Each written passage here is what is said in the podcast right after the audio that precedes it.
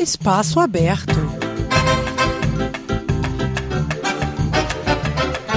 Música, cultura e notícias brasileiras na sua rádio Dreieckland. Musik, Kultur und Nachrichten aus Brasilien, nur hier auf Radio Dreieckland.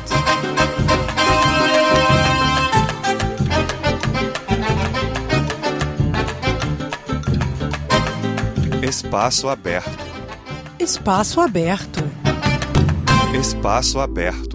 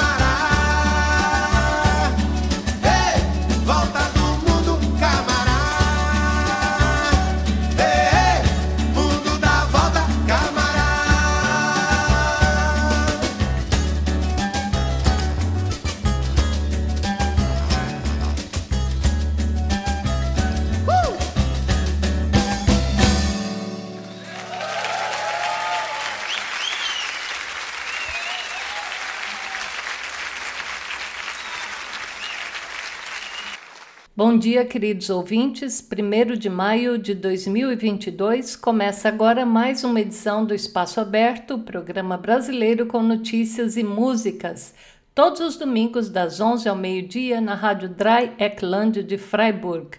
Hoje, excepcionalmente, uma edição gravada, porque a redação da Rádio Dreieckland transmite agora ao vivo os atos desse 1 de maio, o Dia Mundial do Trabalho, que é um marco para comemorar e, sobretudo, para reivindicar novas conquistas sociais.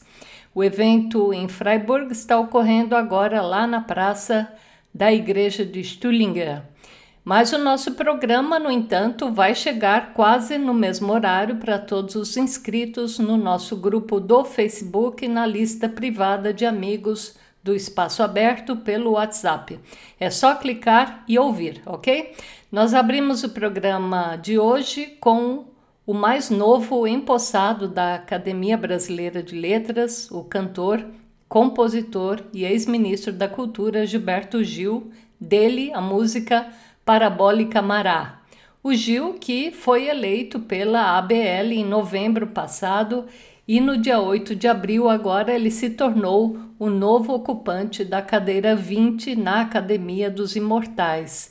No seu discurso de posse, o Gilberto Gil destacou o papel da instituição, lembrou do legado do Machado de Assis na cultura brasileira e reforçou a esperança de tempos melhores para o cenário cultural no Brasil da atualidade.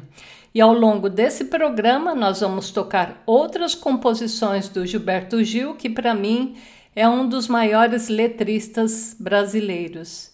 E tem agora sua obra reconhecida para sempre. Ah, no dia 26 de junho próximo, Gilberto Gil completa 80 anos. É isso aí. Parabéns ao cantor e compositor baiano que foi ministro da Cultura na época de um Brasil que caminhava para frente. Mas dias melhores virão. E no programa de hoje nós vamos trazer um balanço do Abril Indígena feito pela equipe do jornal Brasil de Fato, além também de uma análise contundente da jornalista Maria Cristina Fernandes, que é colunista do jornal Valor Econômico. Ela fala sobre as ameaças de golpe no Brasil com o apoio das Forças Armadas. Nós temos ainda a divulgação de dois eventos para os próximos dias aqui em Freiburg. Fiquem ligados. O programa de hoje tem produção e apresentação de Slene Lima e apoio técnico e logístico do Peter Camp. O nosso e-mail para contato é o espacoaberto@rdl.de. espacoaberto@rdl.de. Também estamos no Facebook como programa Espaço Aberto RDL. Agora mais poesia do Gilberto Gil para vocês. Até já.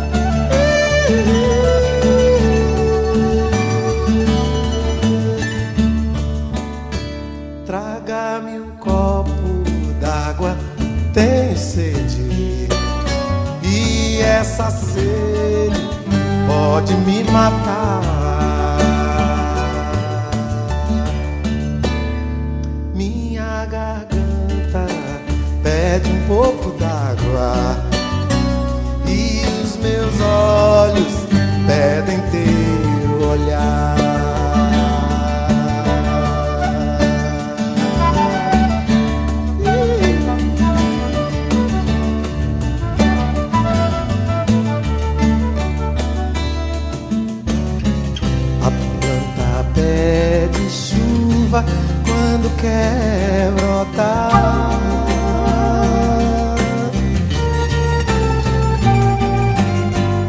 O céu logo escurece quando vai chover. Meu coração só pede o teu amor.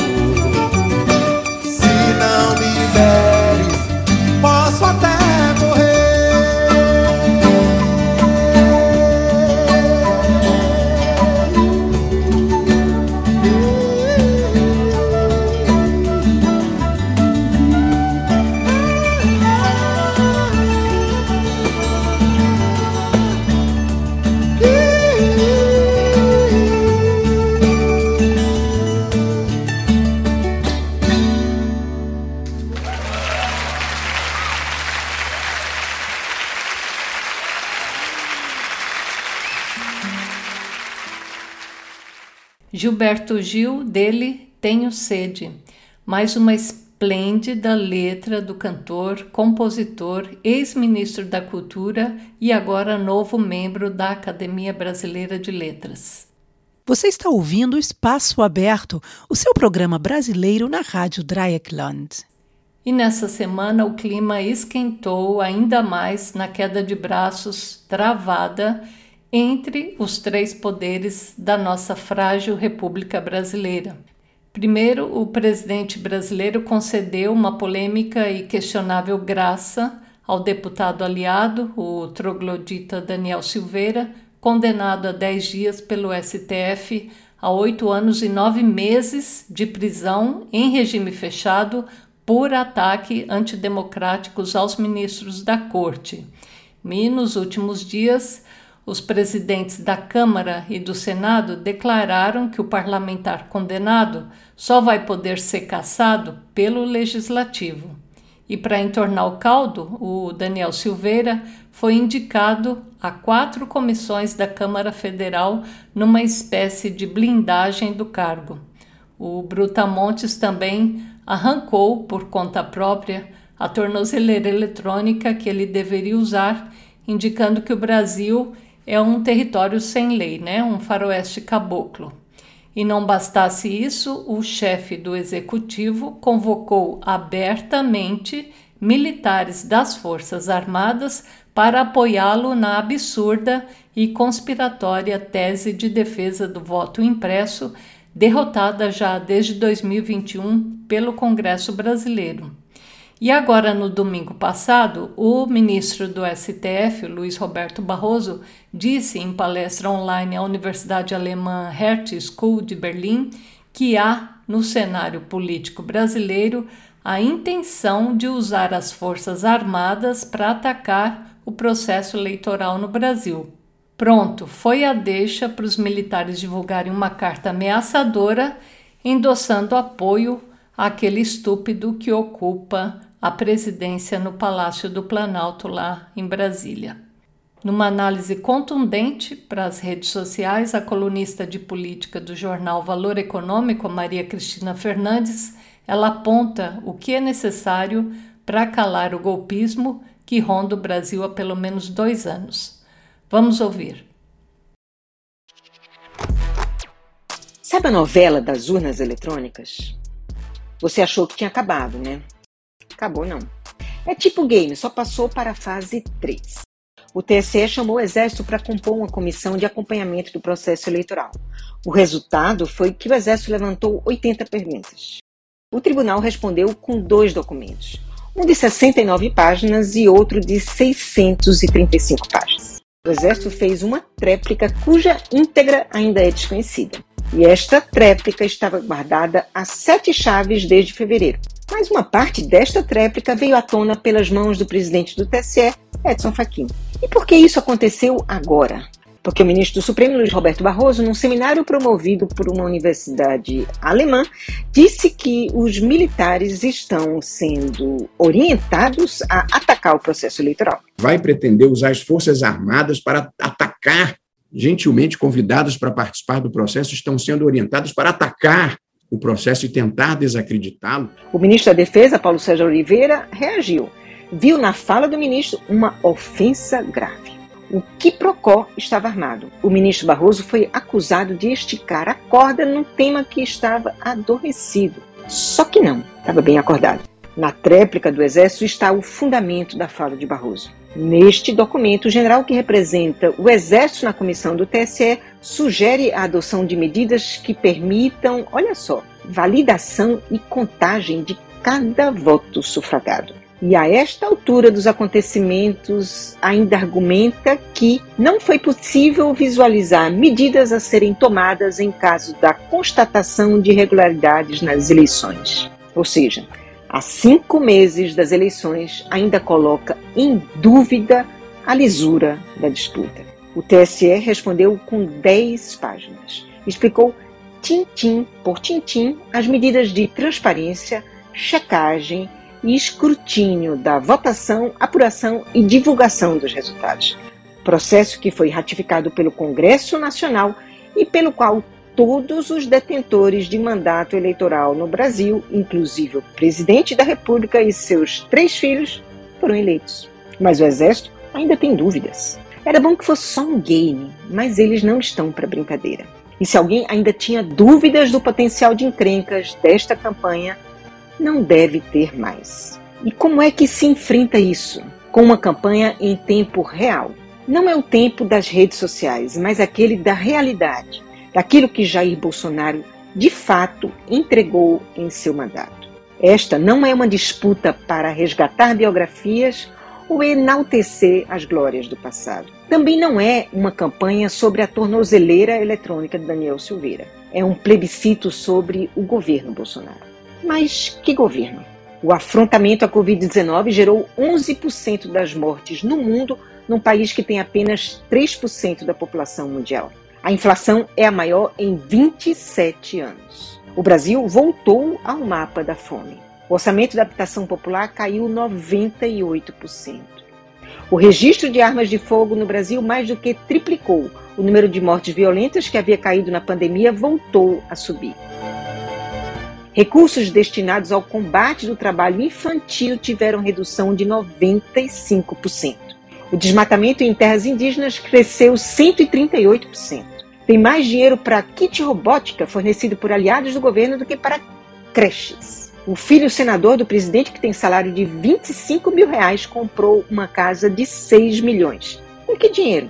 E o PGR engavetou 330 processos que têm foro no Supremo.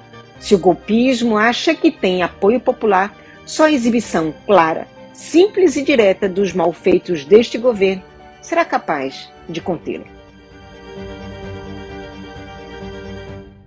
Essa foi a análise da Maria Cristina Fernandes, colunista do jornal Valor Econômico.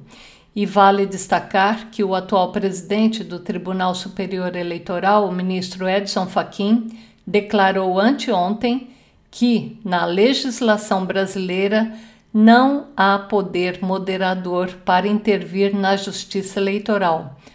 Ou seja, ele deu claramente um chega para lá a Bolsonaro e seus militares de pijama bombados de Viagra.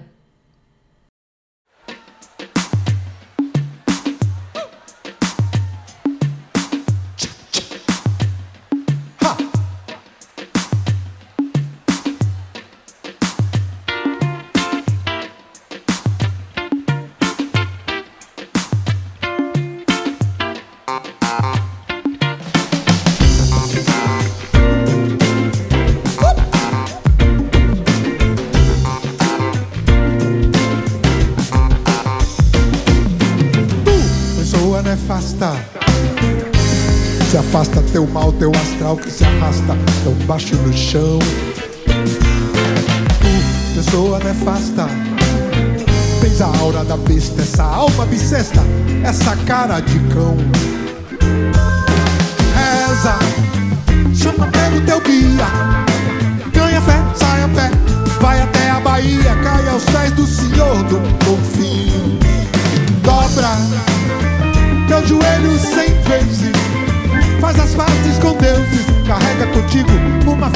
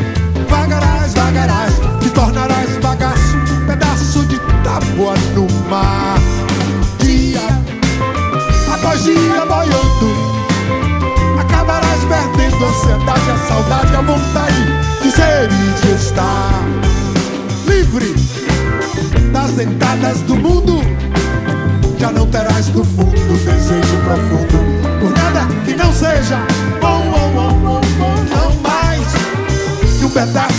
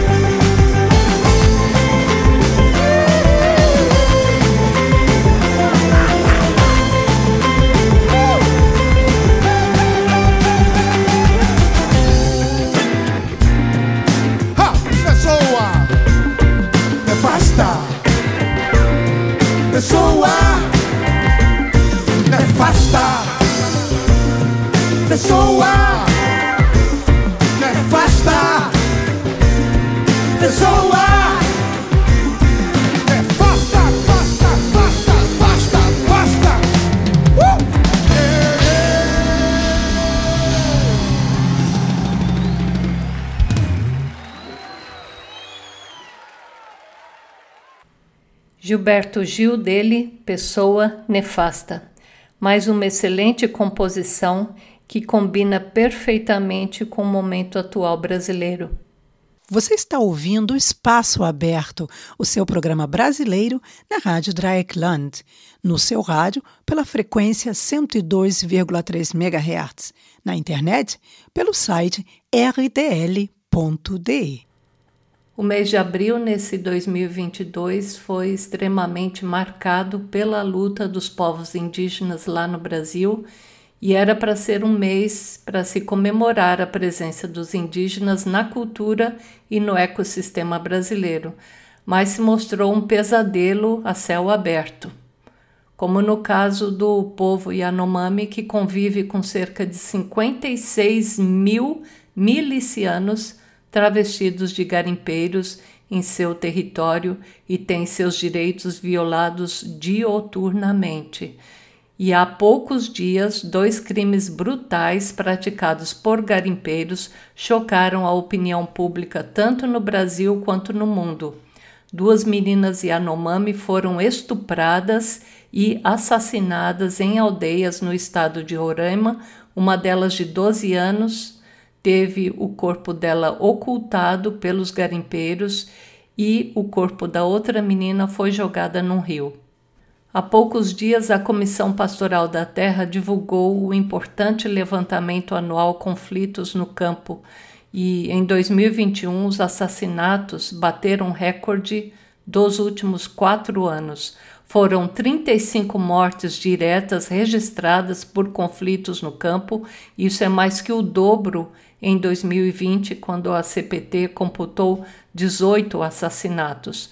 No ano passado, 10 vítimas mortas por conflito no campo foram indígenas e três foram quilombolas. A Amazônia Legal representou 53% do total dessas ocorrências, com 28 assassinatos. E o que chama mais atenção no levantamento da CPT é que, pela primeira vez, os indígenas são a maioria na linha de frente entre as vítimas nesse importante levantamento feito pela Pastoral da Terra.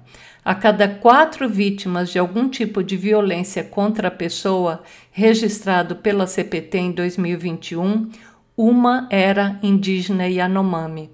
A pastoral computou três assassinatos 12 tentativas de assassinatos e 101 mortes pela expansão de garimpos e suas consequências, como a contaminação de rios com mercúrio, a proliferação de doenças e a desassistência na saúde pública dos indígenas.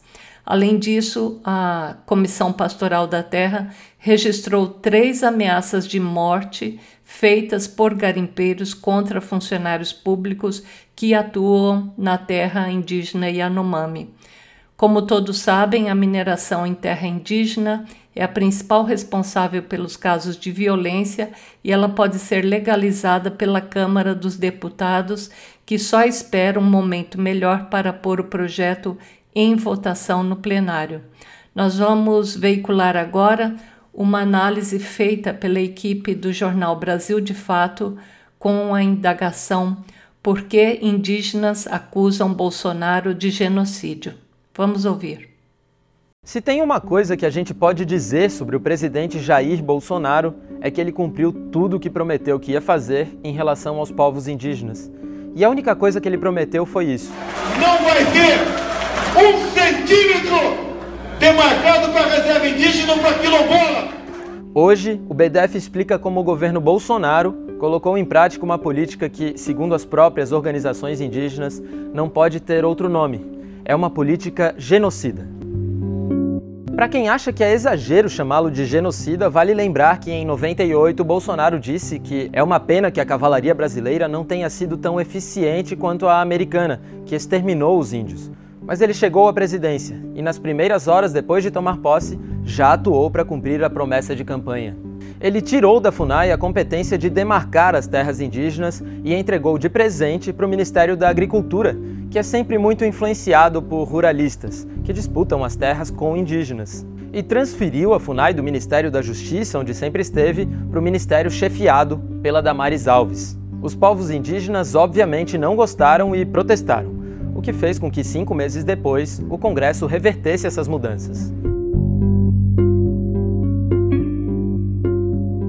Mas Bolsonaro não desistiu, só percebeu que precisava ser mais discreto e mudou a estratégia incidindo dentro da FUNAI. E assim, em vez de defender os interesses dos povos indígenas, a nova FUNAI de Bolsonaro facilitou a regularização de terras invadidas e passou a estimular a mecanização da lavoura dentro das terras indígenas. A FUNAI nunca tinha distribuído tanto trator e tanta carreta, isso é o Estado brasileiro incentivando a introdução da lógica do agronegócio nas aldeias, o que as organizações indígenas rechaçam como sendo algo que destrói as culturas originárias. O resultado a gente viu neste ano. Em março, um militar indicado pelo governo para chefiar uma unidade da FUNAI no Mato Grosso foi preso por comandar um esquema de arrendamento ilegal de terras indígenas. Em uma terra demarcada, foram encontradas 70 mil cabeças de gado de fazendeiros da região. Aliás, em fevereiro de 2021, 60% das coordenações da FUNAI da Amazônia eram chefiadas por militares. Eles substituíram indigenistas experientes e tornaram a gestão menos democrática e mais ineficiente. O clima de pode tudo intensificou os conflitos no campo.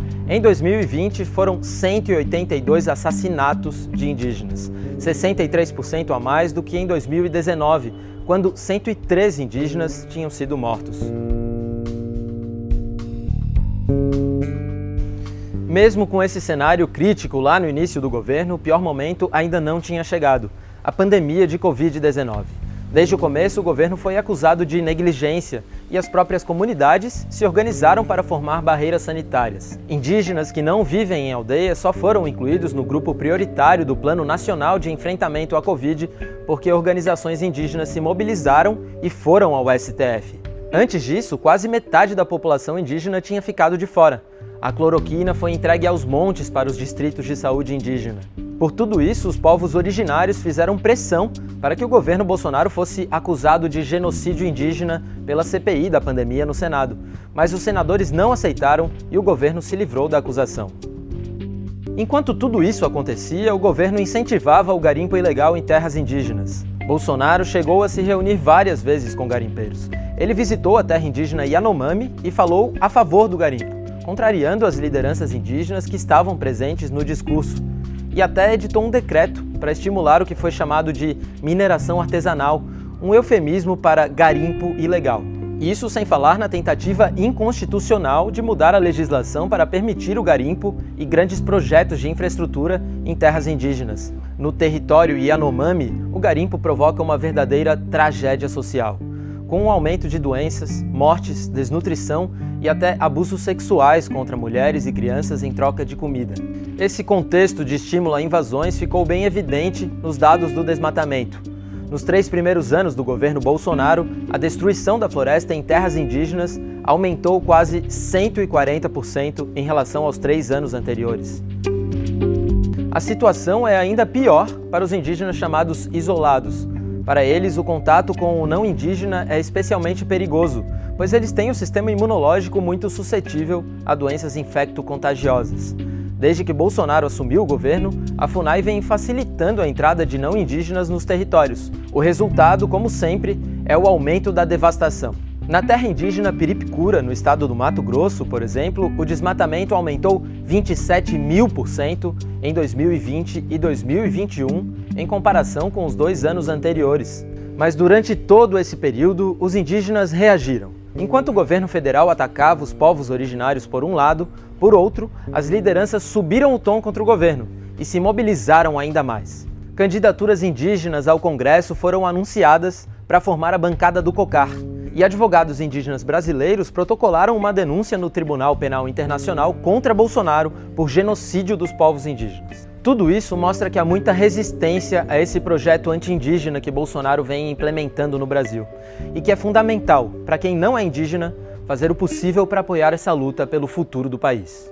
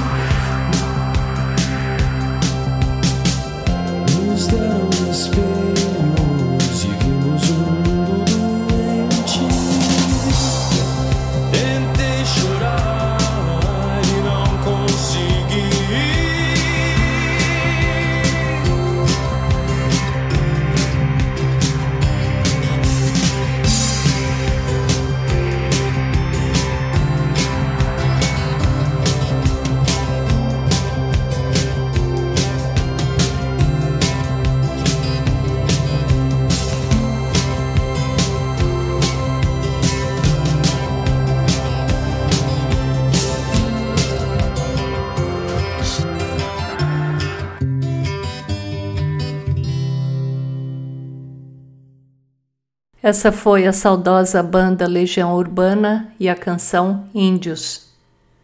Você está ouvindo Espaço Aberto, o seu programa brasileiro na Rádio Dreieckland, no seu rádio pela frequência 102,3 MHz, na internet pelo site rdl.de.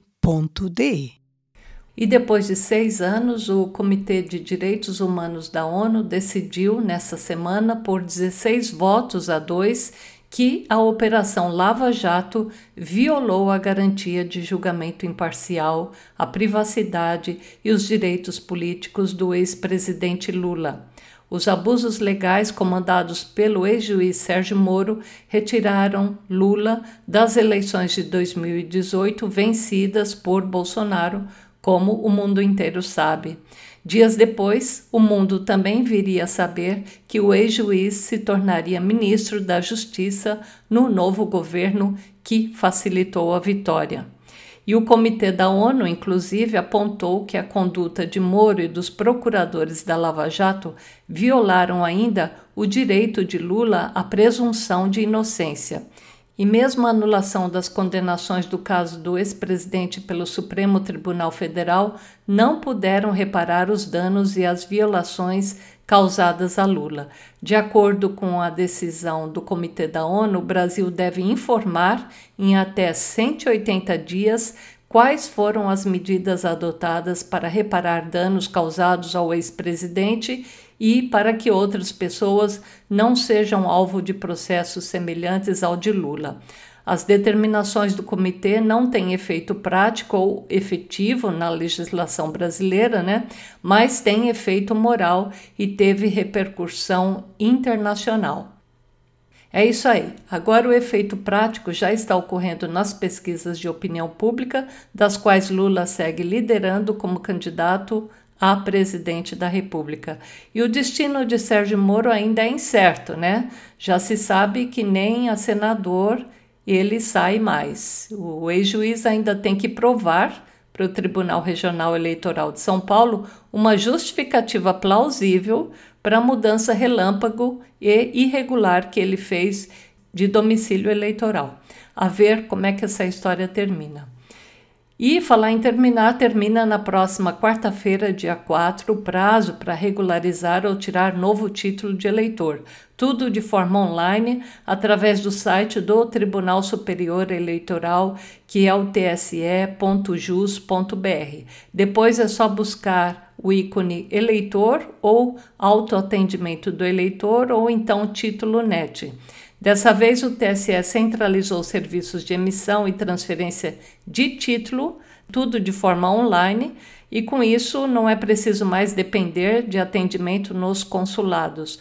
Um alívio né, em tempo e em dinheiro para nós de comunidades distantes, como aqui em Freiburg. Nós estamos a mais de 400 quilômetros de distância da sede consular.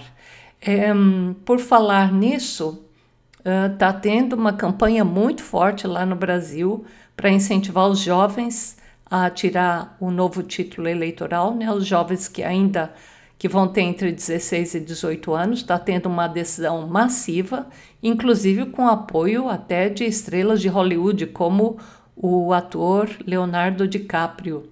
E tem até rede de hambúrguer, né? Rede de fast food no Brasil que está dando desconto para quem compra um típico hambúrguer de lá se apresentar, se essa pessoa for um jovem entre 16 e 18 anos e apresentar o seu título de eleitor. Interessante, né? E olha só, como nós temos divulgado no Espaço Aberto, o coletivo de brasileiros progressistas de Freiburg vai organizar um ônibus para levar eleitores até o consulado de Munique. O serviço vai ser, claro, só para quem defende a democracia, os direitos humanos e a retomada dos direitos sociais e ambientais destruídos pelo atual governo brasileiro. Assim que nós tivermos informações, nós vamos divulgar aqui no espaço aberto. O importante agora, para quem ainda não transferiu seu título, é correr e, se possível, ainda hoje requerer a transferência online através do site do TSE. É isso aí. Agora mais música para o esperançar de todos nós.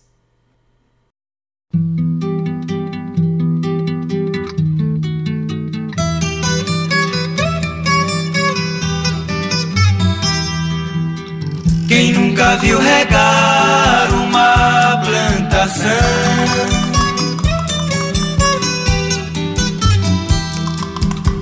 Há rios de suor neste nosso chão.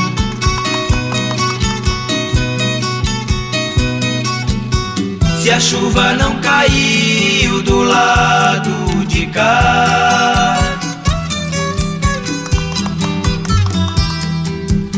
regar com água do corpo e não esperar.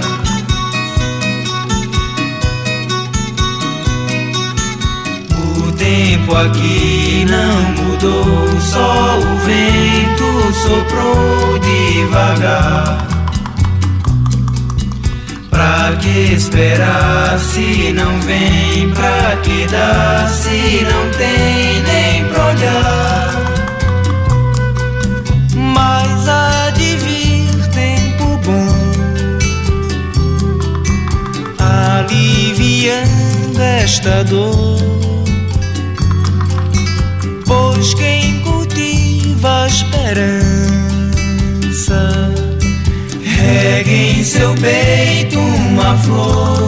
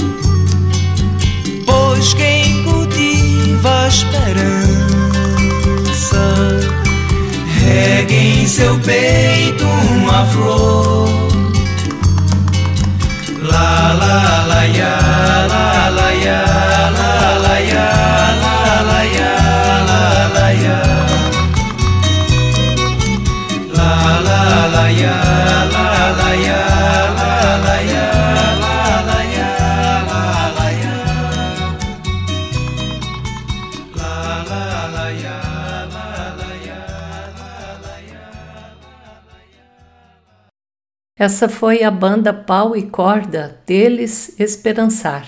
Você está ouvindo Espaço Aberto, o seu programa brasileiro na Rádio Dreieckland. Agora, agenda de eventos na região.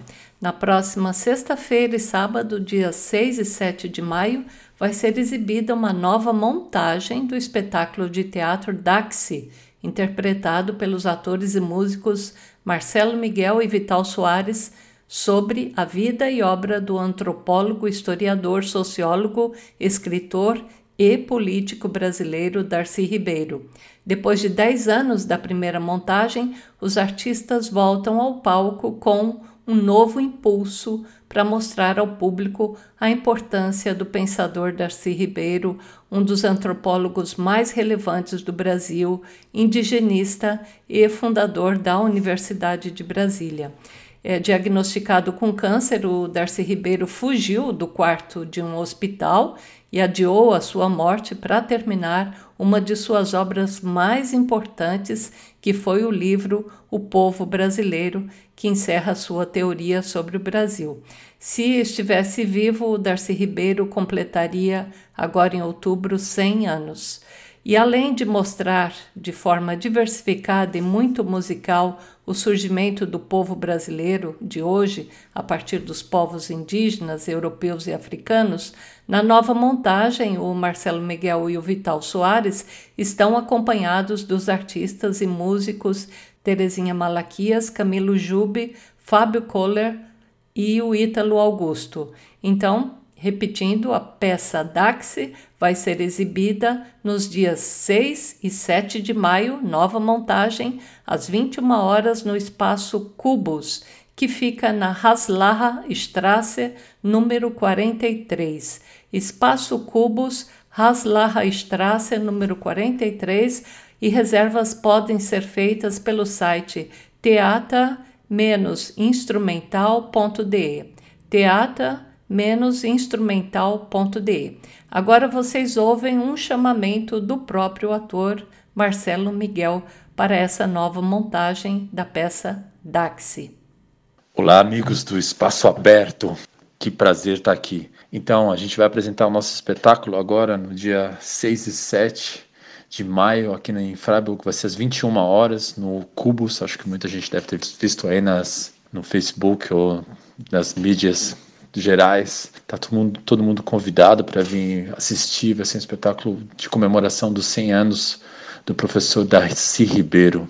Venha assistir, gente. Vai ser uma apresentação muito especial, com a participação especial da Terezinha Malaquias, do Camilo Bornstein, do Fábio Köhler e também do Ítalo de Almeida, que vai participar também. E é, eu, Marcelo Miguel, e o Vital Soares também vamos fazer o espetáculo. Vai ser um prazer poder encontrar vocês por lá.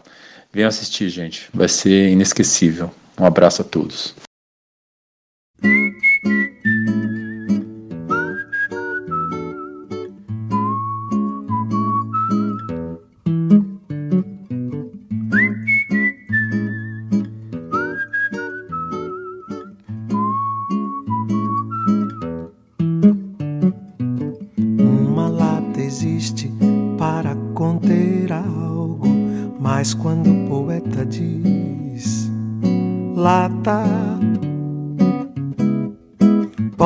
Poeta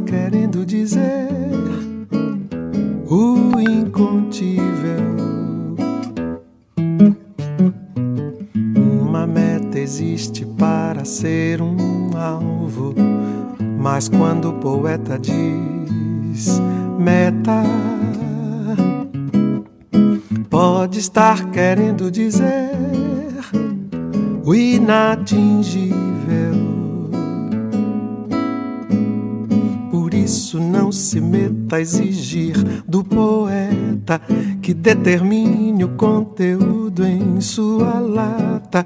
Na lata do poeta tudo nada cabe, pois ao poeta cabe fazer com que na lata venha a caber o incabível.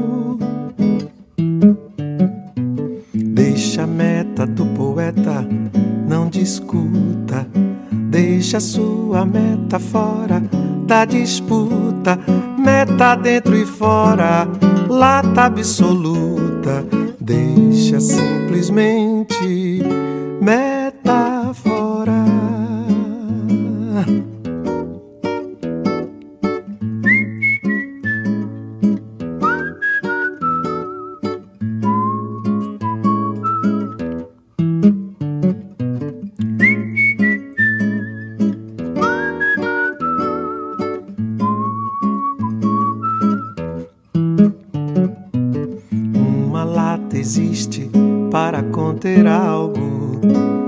Mas quando o poeta diz lata,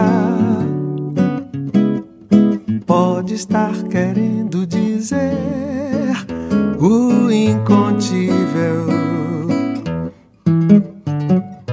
Uma meta existe para ser um alvo, mas quando o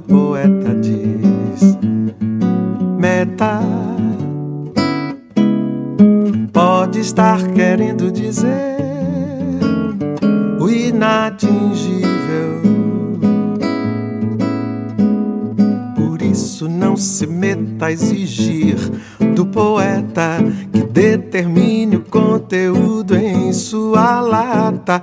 Na lata do poeta tudo nada cabe, pois ao poeta cabe fazer com que na lata venha a caber o incabível. Deixa a meta do poeta, não discuta. Deixa sua meta fora da disputa. Meta dentro e fora, lata absoluta. Deixa simplesmente meta fora.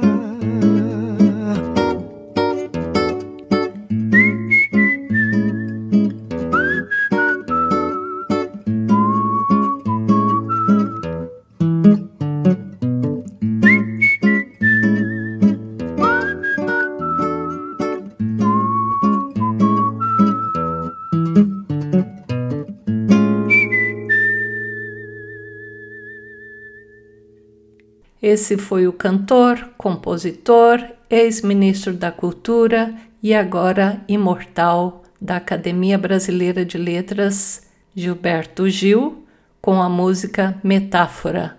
Aliás, uma das letras mais interessantes que o Gil já fez. Talvez, na minha opinião, a letra mais interessante.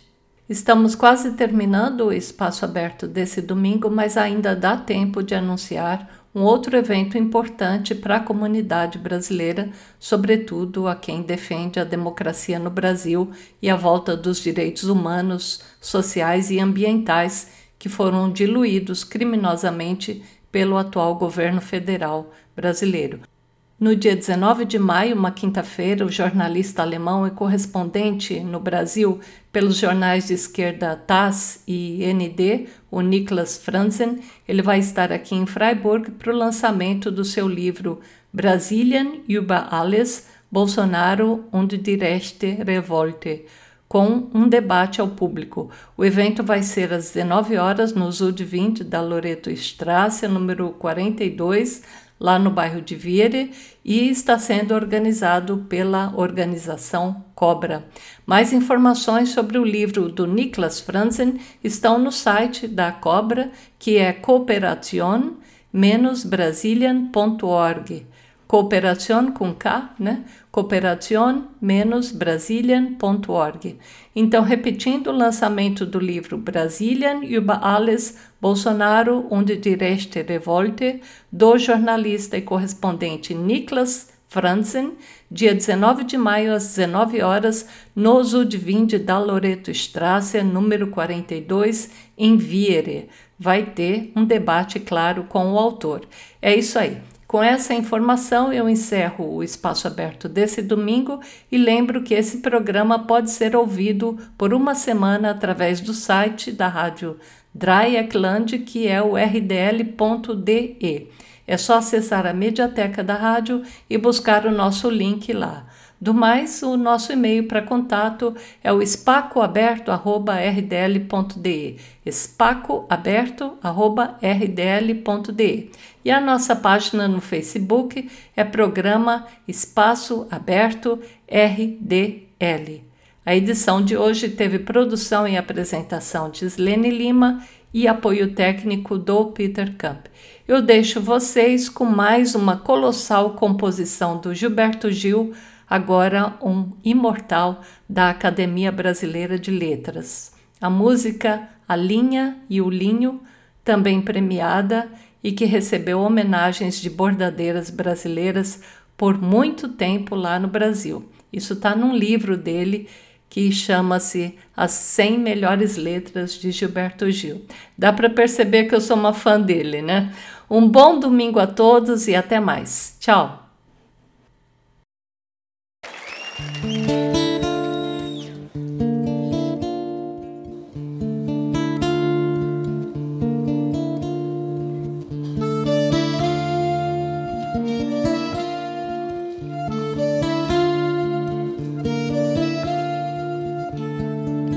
A sua vida que eu quero bordar na minha.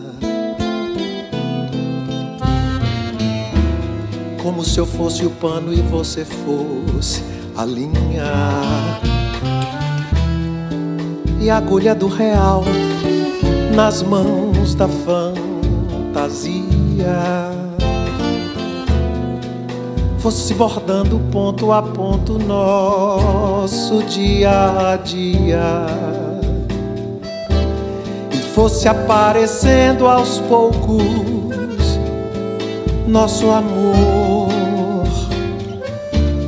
os nossos sentimentos loucos, nosso amor. O zigue-zague do tormento, as cores da alegria, a curva generosa da compreensão, formando a pétala da rosa da paixão. Sua vida, meu caminho, nosso amor você alinha e eu linho nosso amor, nossa coxa de cama, nossa toalha de mesa,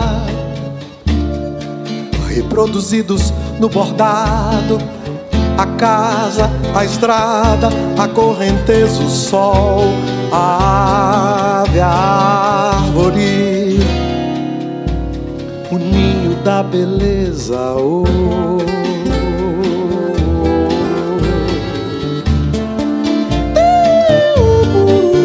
Ah.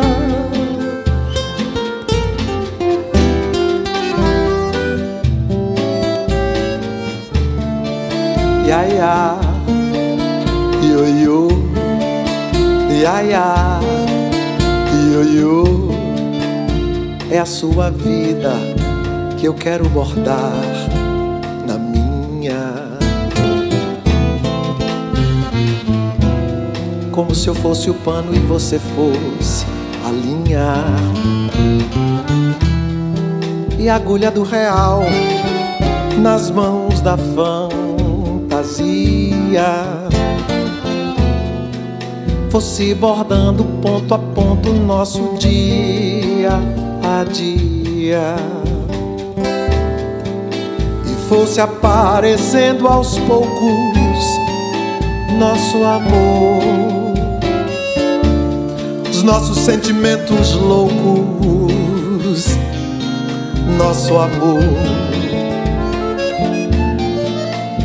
O zigue-zague do tormento, as cores da alegria, generosa da compreensão,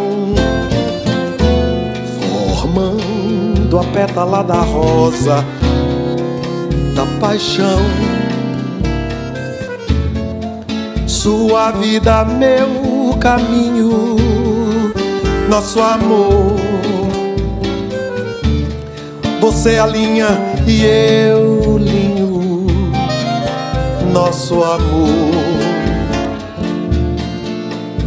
Nossa coxa de cama, nossa toalha de mesa, reproduzidos no bordado, a casa, a estrada, a correnteza, o sol, a ave, a árvore o ninho da beleza.